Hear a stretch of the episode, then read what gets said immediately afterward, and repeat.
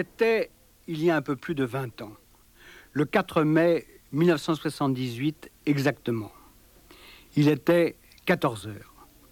Un homme d'une soixantaine d'années, grand et maigre, légèrement voûté, sort de son appartement rue Rollin à Paris. Il entre dans l'ascenseur, appuie sur le bouton du rez-de-chaussée. Au même moment, deux hommes jeunes en jeans et blouson, les mains gantées, les yeux dissimulés par des lunettes de soleil, traversent la cour de l'immeuble en courant. Dans la cage d'escalier, l'ascenseur s'arrête au rez-de-chaussée. Aussitôt, les deux hommes jeunes surgissent dans le hall. Ils sont tous les deux armés d'un pistolet. L'un d'eux tire sur le passager de l'ascenseur à travers la vitre. Trois balles, presque à bout portant. Dans la cabine, l'homme âgé s'écroule. Déjà, les deux tueurs ont disparu. Ils courent dans la petite rue Rollin, grimpent l'escalier au fond et disparaissent. Des habitants, alarmés par le bruit des détonations, surgissent dans le hall. On appelle police secours. L'homme âgé vit encore. Il a sorti un carnet de sa poche. Il essaie d'écrire ces derniers mots. Bientôt, dans quelques minutes, Henri Curiel va mourir. Les tueurs étaient incontestablement des professionnels. Ils ne lui ont laissé aucune chance. Aujourd'hui encore, on ne sait pas qui étaient ces exécuteurs, malgré une étrange revendication émise par les commandos Delta. Delta, comme les commandos de l'OAS qui tuaient et plastiquaient 20 ans plus tôt. Monsieur X, bien sûr, a son idée. C'est pourquoi il a choisi cette semaine de me parler de cette affaire mystérieuse. Henri Curiel. Un personnage pratiquement inconnu du grand public. Et pourtant, l'annonce de sa mort va créer un véritable choc dans les milieux intellectuels et chez tous ceux qui s'intéressent à l'actualité politique. Car l'homme a joué un rôle considérable dans l'histoire du dernier demi-siècle, un rôle souvent officieux. Henri Curiel, juif apatride né en Égypte, militant communiste en marge de tous les partis, n'a jamais cherché à se mettre en avant, mais aucun combat pour la justice et la liberté ne l'a laissé indifférent. Et il a lutté dans l'ombre pour son idéal de toutes ses forces jusqu'à la fin. Deux ans avant sa mort, son nom a pourtant été prononcé dans la grande presse. En 1976, le magazine Le Point publie un important article de Georges Suffert. Curiel, animateur d'une organisation nommée Solidarité, y est accusé d'être le patron d'un réseau d'aide aux terroristes internationaux. Selon le journaliste, ce réseau qui apporte en France une aide morale et matérielle aux révolutionnaires du tiers-monde dissimule en réalité une entreprise d'infiltration de ces mouvements par le KGB. Curiel, espion soviétique, serait donc le pivot d'une internationale terroriste allant du Japon à la République dominicaine. Curiel lui-même, mais aussi tous ses amis, ont nié cette accusation dénuée pour eux de tout fondement. Mais après la parution de cet article, la DST, notre service de contre-espionnage, a cru bon d'assigner Curiel à résidence à Digne assignation à résidence levée lorsqu'il s'est avéré, semble-t-il, que le dossier d'accusation était vide. Mais, quelques mois seulement après son retour à Paris, Curiel est donc abattu. Et dès lors, on peut légitimement se demander si la campagne de presse déclenchée contre lui ne l'a pas désigné à ses assassins. Encore une fois, M. X a son idée. Nous l'écoutons dans quelques instants.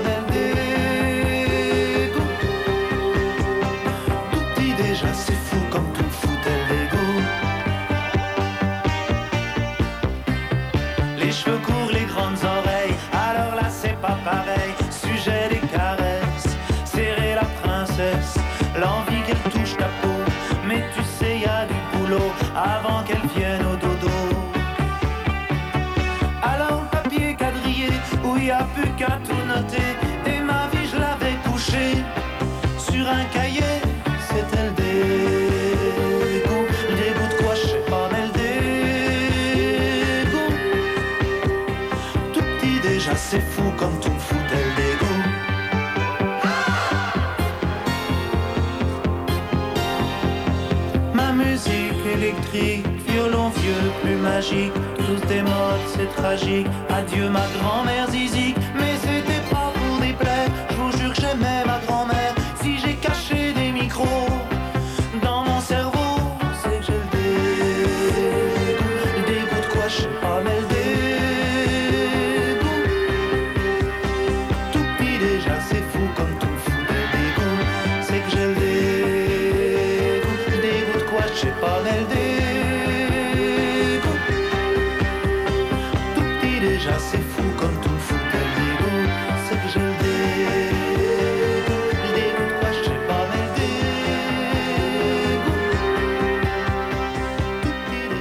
Inter, Patrick Pénaud, rendez-vous avec X.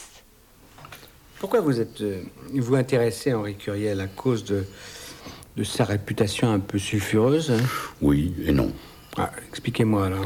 Curiel était connu des services depuis très très longtemps. Les services, c'est euh, quoi SDEC, euh, DST J'allais euh, dire tous les services, ah, tout. même la sécurité militaire. Il faut dire que Curiel avait tout fait pour susciter leur curiosité depuis bien longtemps. Oui, d'accord, mais alors euh, posons d'abord crûment la question. hein.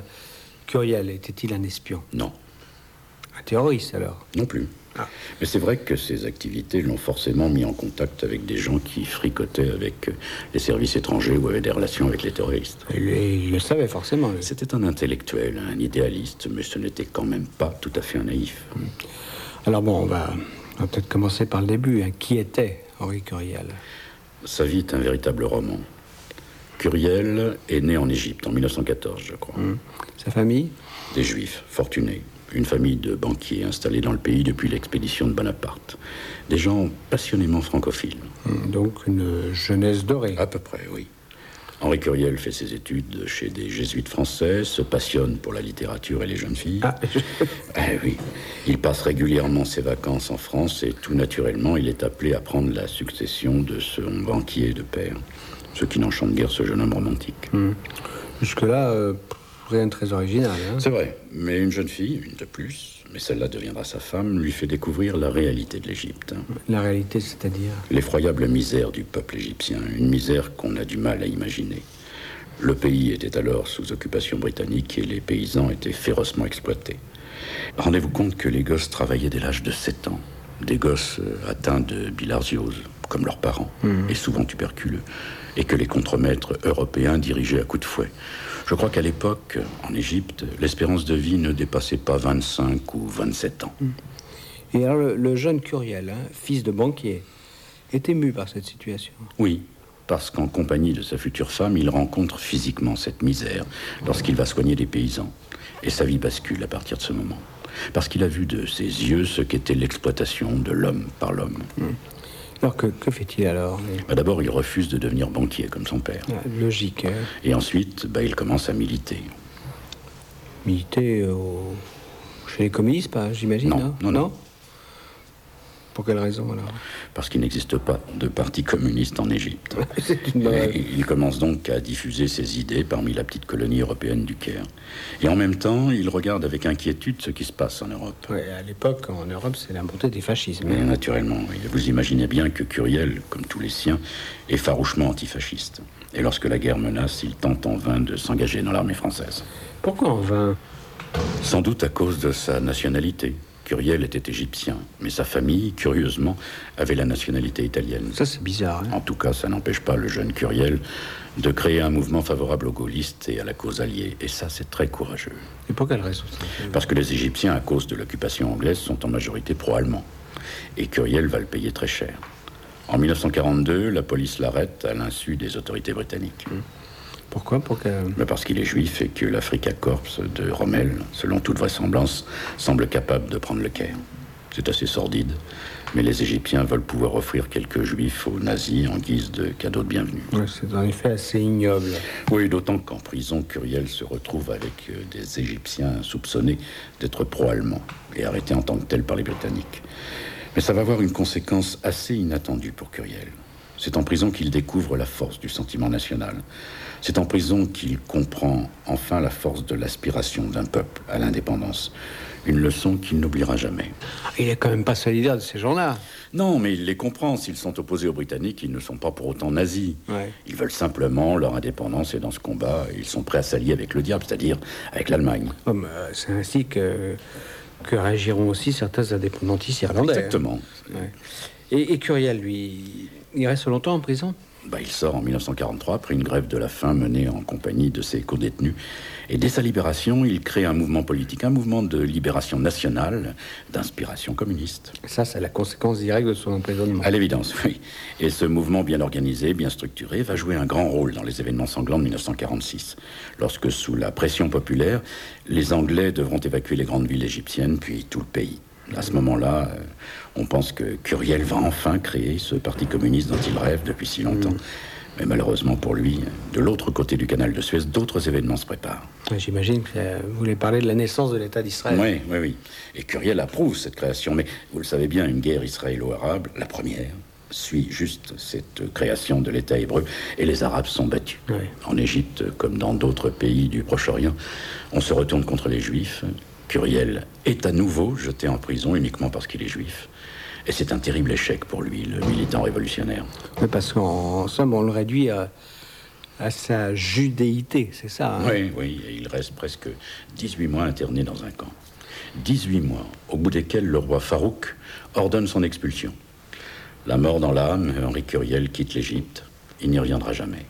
D'ailleurs, il est déchu de sa nationalité égyptienne. Alors, que, fait-il euh eh bien, presque naturellement, je dirais, il gagne sa seconde patrie. La France Oui. Mais il y entre clandestinement. Pour quelle raison clandestinement? Curiel ne possède pas de papier. Et d'autre part, après une discrète approche, on lui a fait comprendre que sa qualité de communiste égyptien ne faisait pas de lui quelqu'un de très désirable. Ouais. Mais pourtant, il y va quand même. il vient. Oui, oui, c'est plus fort que lui. Mmh. C'est donc un, un sans-papier, lui aussi. Oui, et il va rester ainsi dans la clandestinité jusqu'en 1960. Inactif Non, bien sûr. Malgré sa déception, euh, il demeure un militant communiste. Mais il va accumuler les malentendus, les incompréhensions. C'est une habitude, hein, expliquez-moi. À son arrivée en France, Curiel prend contact avec la petite communauté des Égyptiens de Paris. La plupart sont des juifs, comme lui. Certains sont communistes, également, comme lui. Et Curiel prend contact avec le Parti communiste français. Il se trouve qu'au Caire, pendant la guerre, il a connu un de ses éminents dirigeants, André Marty. Ah, le mutin de la mer Noire. Oui, oui, oui. Mais au début des années 50, Marty est en disgrâce. Il va même être viré avec pertes et fracas après une campagne de diffamation purement stalinienne. La conséquence pour Curiel, vous la devinez bah, Bien sûr, hein, s'il connaît Marty, il est louche. Et le Parti communiste français lui ferme ses portes. Mais ce n'est pas tout. En 1952, en Égypte, des officiers chassent le roi Farouk. Aussitôt, Curiel approuve. Mais pas de chance, en France, le Parti communiste considère qu'il s'agit là d'un coup euh, militaro-fasciste. Changera bientôt d'avis. Hein. Oui, oui, mais sur le moment, c'est l'analyse des communistes. Et vous le savez bien, le parti ne saurait se tromper. Ah Conclusion, Curiel est encore un peu plus tenu à l'écart. Décidément. Hein. Décidément, oui. Ce n'est pas fini. Car bientôt, Curiel va plonger dans une clandestinité encore plus dangereuse. Pour les communistes français, il va devenir définitivement un homme dont il faut à tout prix se défier. Des soupçons qui seront bientôt relayés par ceux des services français.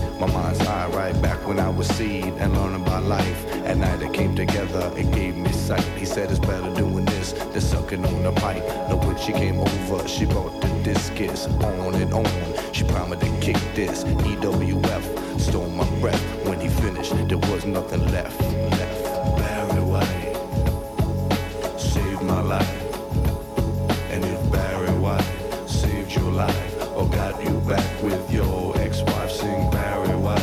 Barry White, Barry White, Barry White. It's alright, it's alright.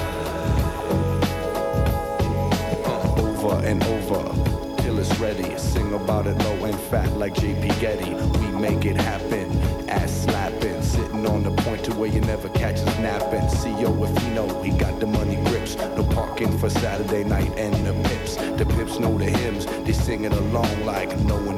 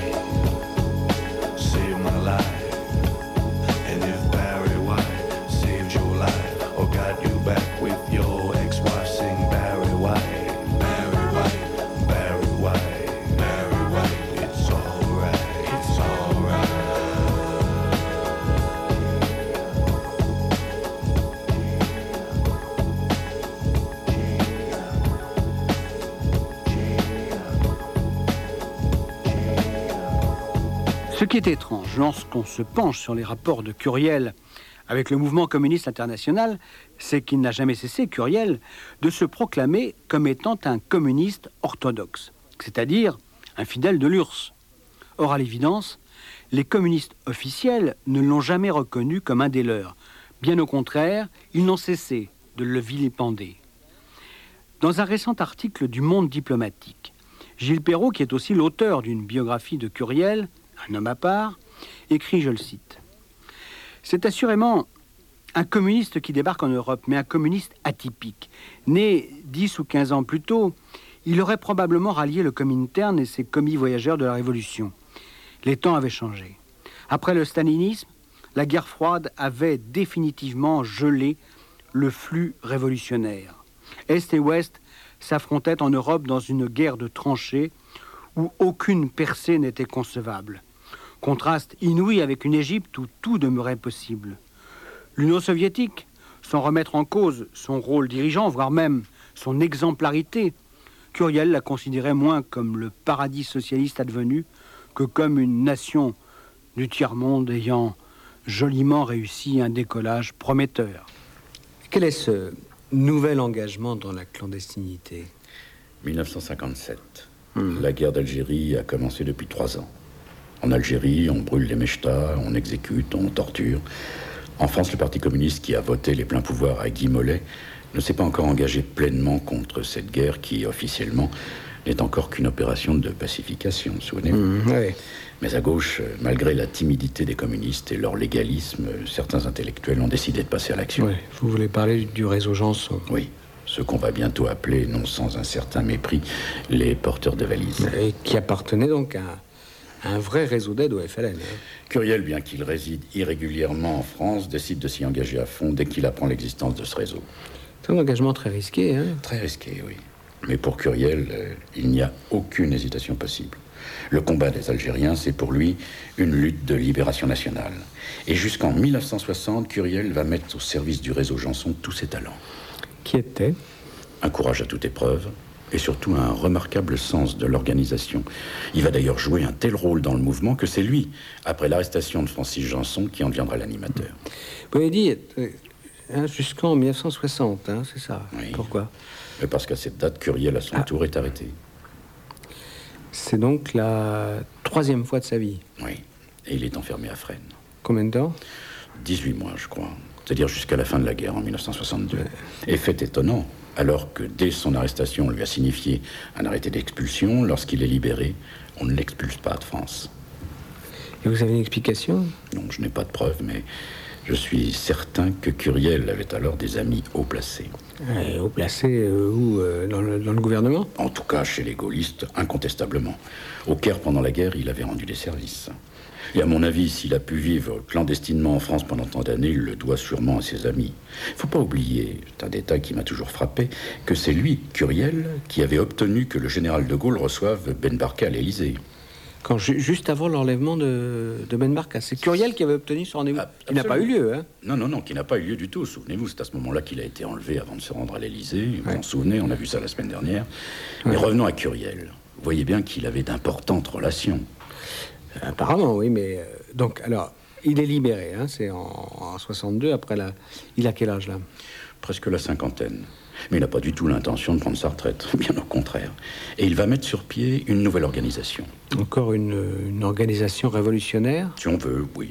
En fait, l'idée de Curiel, c'est c'est de mettre sur pied une sorte de mouvement d'aide et de formation à destination de tous les militants des luttes de libération nationale. Toujours la même idée? Oui. Et Curiel, d'une certaine façon, veut faire profiter tous ces hommes de son expérience et de son sens de l'organisation. Des hommes qui, euh, la plupart du temps, ignorent tout de la réalité de ce genre de lutte. Il faut de l'argent pour ça, hein Exactement. Et dans un premier temps, il trouve de l'argent chez les Algériens. Qui lui sont bien sûr reconnaissants. Bien entendu. Mais après la chute de Ben Bella, euh, Curiel devra trouver d'autres formes de financement. Et où? Je ne connais pas tout. Là, vous m'étonnez. hein. Crois qu'en fait, il a demandé au mouvement qui lui envoyait des militants de financer leur stage, Alors, si je comprends bien, euh, son organisation, la qui s'appelait Solidarité. Solidarité, euh, fonctionnait euh, comme, un, comme un classique centre de formation. C'est ça, oui, mais un centre qui devait quand même observer un minimum de discrétion. À, cause des autorités françaises? En partie, oui. Vous comprenez bien que dans les services de renseignement, on ne voyait pas d'un très bon œil tous ces révolutionnaires arriver sur notre pays, sur Ah notre bah, territoire. En même temps, ça, ça pouvait être aussi une formidable source d'information. Au fond, vous auriez pu faire un excellent élément. Euh, Est-ce que je dois prendre ça comme un compliment Bah, écoutez, vous en faites ce que vous voulez, Ouais. mouchoir par-dessus. Non, plus sérieusement, c'était surtout à cause des services étrangers que Curiel devait forcément se montrer discret.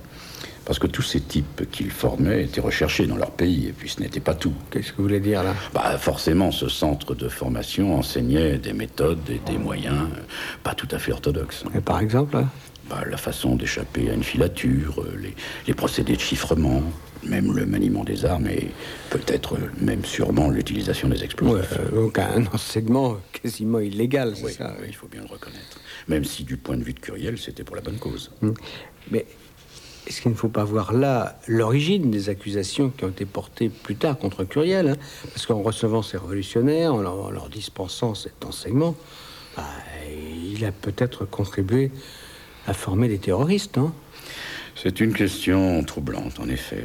Mais je dois dire qu'à titre personnel, Henri Curiel a toujours été farouchement opposé au terrorisme et à l'utilisation de celui-ci dans les luttes de libération nationale. Euh, D'accord, mais n'empêche que lorsqu'on apprend à un révolutionnaire le maniement des Vous explosifs... avez raison, et ça explique en particulier pourquoi, je peux bien vous l'avouer, Curiel a toujours été l'objet d'une surveillance incessante des services, quels qu'ils soient.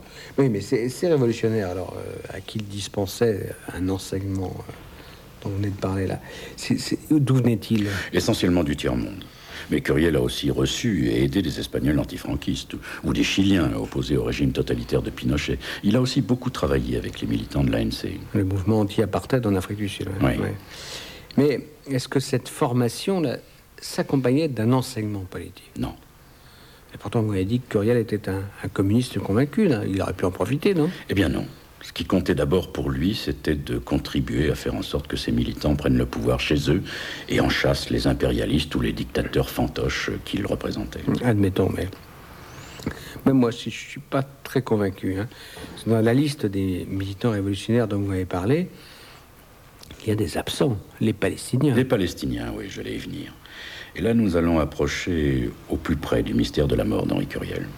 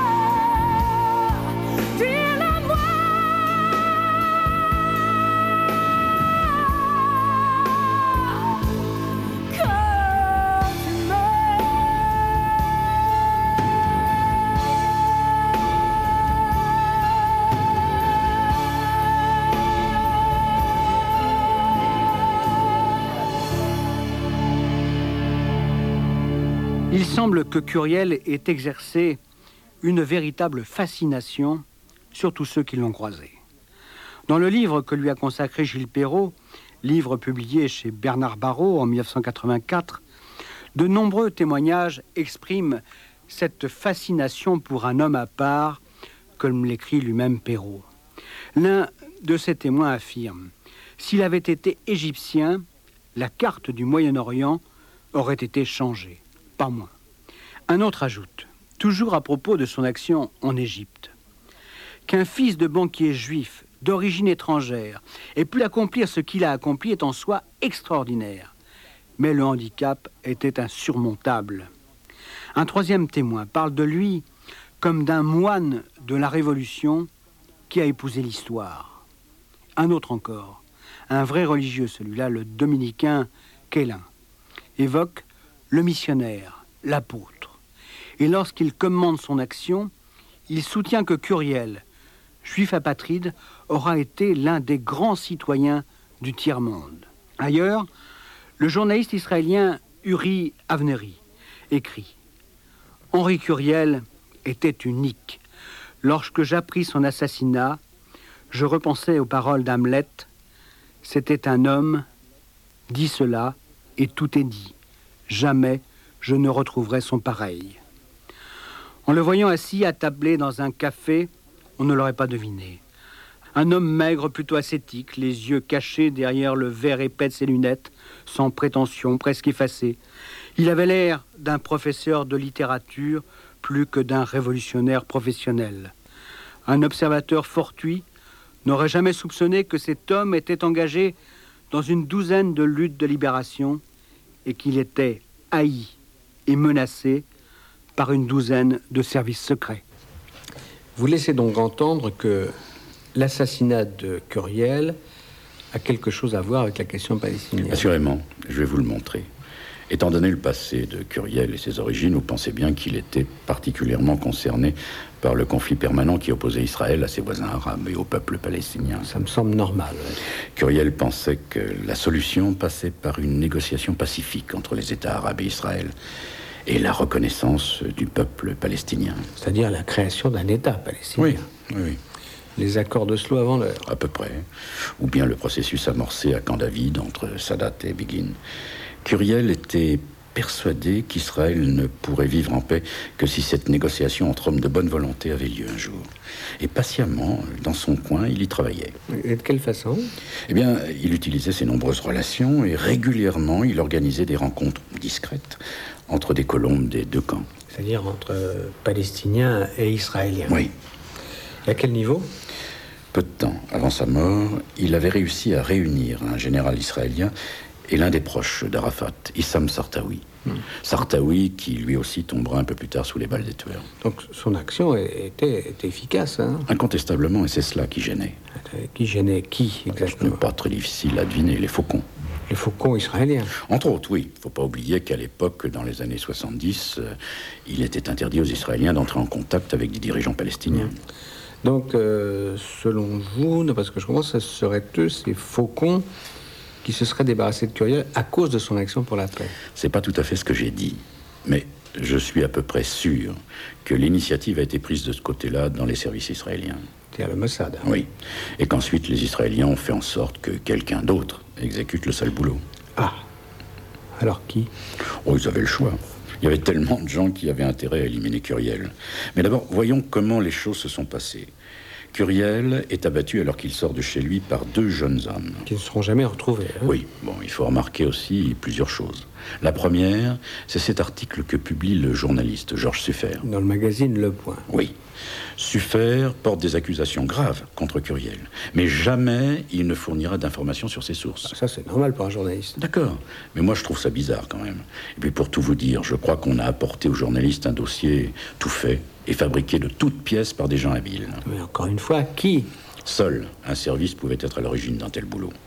Mais quel est le but poursuivi Neutraliser Curiel, l'empêcher d'agir. Et ça, ça marche, puisqu'il est assigné à résidence dans les Alpes. Mais plus d'un an après, Curiel peut regagner Paris parce qu'on se rend compte que les accusations portées contre lui ne tiennent pas la route. Et dès qu'il recouvre son entière liberté, Curiel reprend ses activités. C'est-à-dire ses, manœuvres pour euh, rapprocher Palestiniens et Israéliens. Oui. Et là, on décide d'utiliser des méthodes plus expéditives pour se débarrasser de lui. Le deuxième élément intéressant, c'est qu'à l'évidence, les deux tueurs étaient parfaitement renseignés. Ils savaient que Curiel allait sortir. Mais comment pouvait-il le savoir? L'appartement de Curiel avait été sonorisé. Un dispositif d'écoute. Bien sûr. Vous avez des preuves là? Oui, oui, oui. Ah bon Une voisine de Curiel, un médecin, avait reçu la visite de mystérieux types qui voulaient installer un système d'écoute chez elle afin de surveiller ses voisins des plombiers. Oui, oui enfin, mais cette femme avait refusé. Curieusement, l'enquête ne tiendra jamais compte de son témoignage. C'est un second mystère. Mmh. Et vous avez autre chose là dans... Oui, la revendication. Complètement bidon. Les commandos Delta, vous imaginez? J'interromps un instant cet entretien parce que je veux vous lire le texte exact de cette revendication qui a été faite une heure après l'assassinat de Curiel. L'agent du KGB Henri Curiel, militant de la cause arabe, traître à la France qu'il a adoptée, a cessé définitivement ses activités. Donc vous ne croyez pas à l'existence de ces commandos d'État? Bien sûr que non. Les Deltas, c'était l'OS. Non, en 78, ça n'est pas sérieux. La quatrième chose que je voudrais souligner, c'est l'arme utilisée. Une arme déjà utilisée curieusement dans un attentat contre l'amicale des Algériens en France. Et euh, qu'est-ce que ça signifie ça? Écoutez, des tueurs professionnels se débarrassent de leur arme aussitôt leur forfait accompli. S'ils la gardent et l'utilisent à nouveau, c'est qu'ils veulent, en quelque sorte, signer l'assassinat suivant. Vous voulez dire qu'ils ont voulu qu'on qu'on établisse un rapport entre l'assassinat de Curiel et cet attentat contre l'amicale des Algériens? Ça me paraît évident. Et qui pouvait en vouloir aux Algériens de France? L'extrême droite. Alors vous comprenez maintenant l'extrême droite, les commandos Delta, c'est-à-dire l'OS. Fausse piste. Oui. Mais ce sera la seule piste dont disposeront les enquêteurs. Et prudemment, euh, curieusement, ils en resteront là. Pourquoi ce prudemment, curieusement, là? Ben, parce que des gens qui vont s'occuper de l'affaire vont rapidement comprendre que cet assassinat dissimule un coup tordu où nos services ont été impliqués. C'est-à-dire nos propres services de renseignement Oui, oui, oui, je ne dis pas que les patrons des services ont donné l'ordre d'abattre Curiel, mais dans ces organisations, il y a toujours des francs-tireurs, des gens qui poursuivent des objectifs personnels ou politiques, ou qui peuvent être tentés à l'occasion de prendre des initiatives afin de rendre service à des amis. À des amis euh, israéliens, par exemple Par exemple. Mhm.